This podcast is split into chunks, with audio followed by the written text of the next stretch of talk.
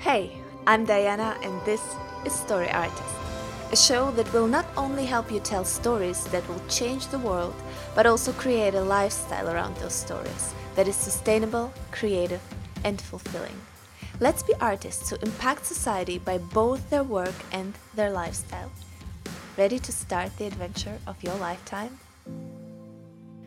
Hi, guys, and welcome to the episode where we will talk about the hero of your story or the protagonist of your story. And um, whilst I think that the protagonist has to be unique, individual, somebody who's going to stick in your audience's head uh, because of the uniqueness he has and the individuality and the details and the character you've given him, I think that there are six boxes that you have to tick with your hero or your protagonist in order for the hero to work in terms of storytelling.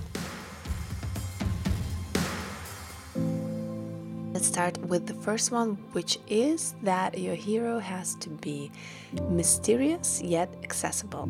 Let me explain. Um, so, the hero has to be someone we can identify with on some level at least. So, he cannot be somebody completely random um, or somebody we cannot understand. We have to be intimate with your hero. That's how we get access to him.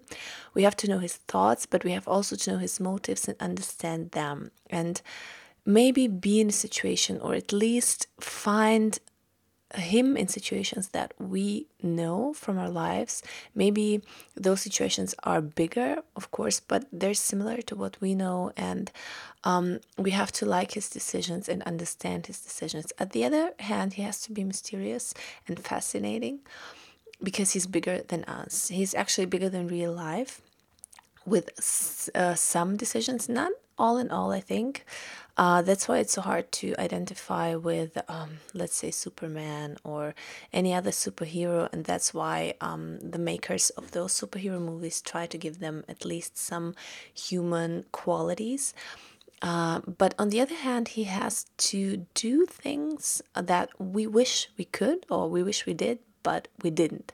And this is kind of the um, yeah the secret behind the protagonist. So he has to be really really fascinating. At at some level, we have to admire him for his knowledge, bravery, um, whatever it is that you give him as a quality that we can admire him for. Um, the second one is he has to be morally flawed because if your protagonist or your hero is not flawed in any way, then there's no progression for him. And we all know that stories are about change, right? Stories are about where we start off and time passes and something changes and we are different and uh, that's what we want for our protagonist. We want him to be different from when he started out. And if he's not flawed, then there is no room for improvement. So you have to give him a moral flaw, ideally, a flaw that others around him also suffer from. And, um, he has to be uh, this flaw has to be based on his past his wound in the past uh, like let's say with batman when his parents were killed in front of him um, um, or with Simba, which is actually very interesting from The Lion King that we see the wound in the film. So if you have the time in the book or in your story, you can tell the story of the wound before starting with the real story, basically. But you can also put it into the backstory and reveal it while your actual story is going on. Like with Simba, for example, we see that his wound is that he saw his father die and he thought that it was his fault, so that he actually killed his father um, at some level. And that's what you need for a protagonist. He has to have a wound in the back, in, in the past, and thus a lie he believes, whatever lie this may be. Like for Simba, that he's not worthy to become a king because uh, he did such a bad thing, which was um, killing or letting his father die. Uh, or for example, um, let's say Batman. Let's go back to Batman. He's he has a lie he believes in as well, which is that he, yeah, he thinks maybe.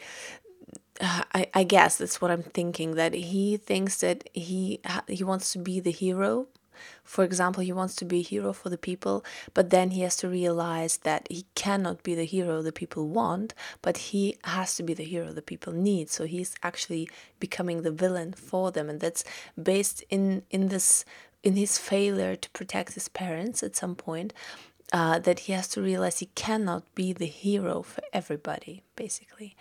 Um, yeah, so that's number two. Number three, um, he has to be a ma- major variation of the theme.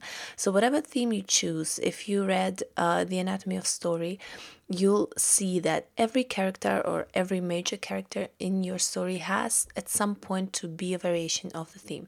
So, for example, um, in Prometheus Rising, my first book, my theme is how to handle pain and how to cope with painful things in our lives, how to cope cope with trauma.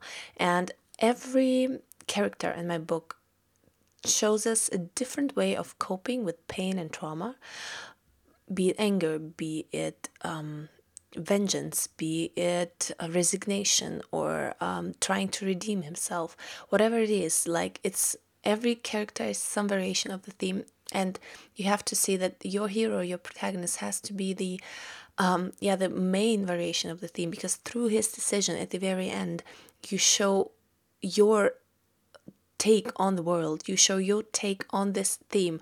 So make sure that he makes a very important decision that is related to your theme. And obviously what we talked about to his wound, which also better be related to the theme. So if you can plant it all there somewhere in his decisions, in his thinking, in his backstory, you will have a very, very strong theme and protagonist. Number four, he has to be the driving force of the story, and this is very important. Uh, we all know the Deus ex machina. Um, uh, yeah, phenomenon, which is forbidden for every every storyteller. So make sure you never uh, leave the ending uh, to be decided for your protagonist. He has to be the driving force. He has to be the one who brings the end to what it is. Like his decisions, his active part taking in the decision of the ending in the uh, climax of your story has he has to be active so he cannot just be a victim of the circumstances especially at the very ending and that's the other point, number five. He has to trans- transform from victim to warrior. And this happens somewhere around the middle of your story, this transformation, this decision he makes to not just be pushed around by his circumstances. Because what happens actually is most of the time in the first act and the first half of the second act, uh, your hero is just pushed around. So something happens to him and yeah in the first uh, plot point he makes actually a decision but he's still not very active. So he's just reacting to everything that falls upon him. But in the second half of the second act somewhere around the midpoint of your story you have to make sure that your hero transforms from victim to warrior so that from then on everything he does is very active. He's not just reacting he's acting on his own.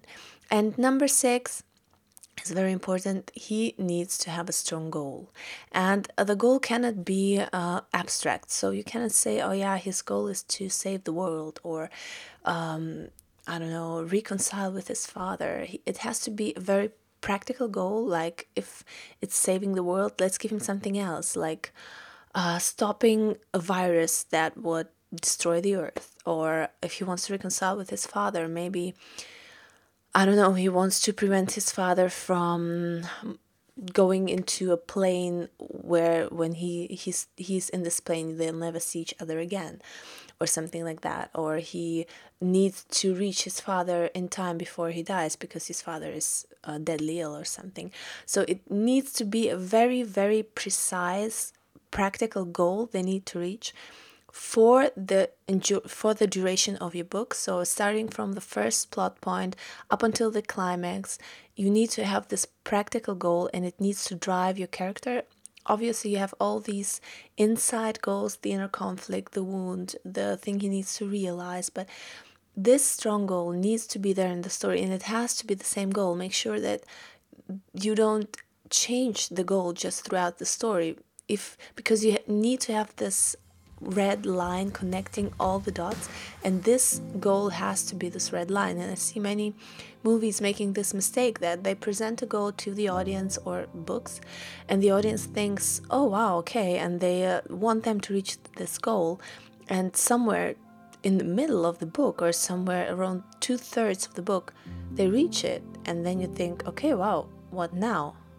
And it's not over yet. Something new starts and you think um, i don't know it feels wrong to to the audience because this is not real storytelling. I mean yeah you can do things your own way. Feel free to. I'm not judging anybody but um, if you want to make your storytelling strong i just urge you i advise you give it a goal that is really hard to reach and that is a red line throughout your story. Yeah, so these were the six tips for your protagonist or hero. Make sure to check all those boxes and don't forget to subscribe, to rate, to comment. Thank you so much. Bye bye.